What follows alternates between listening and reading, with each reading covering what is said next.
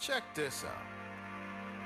I was out one day buying some records in the record store. You know, I ain't gonna say which one, but you know what I'm saying. I was feeling good. I had a nice pack of records in my hand, two bags, going back to the hotel. Alright, all good, all good.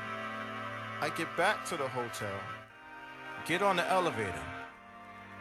All of a sudden, I walk in.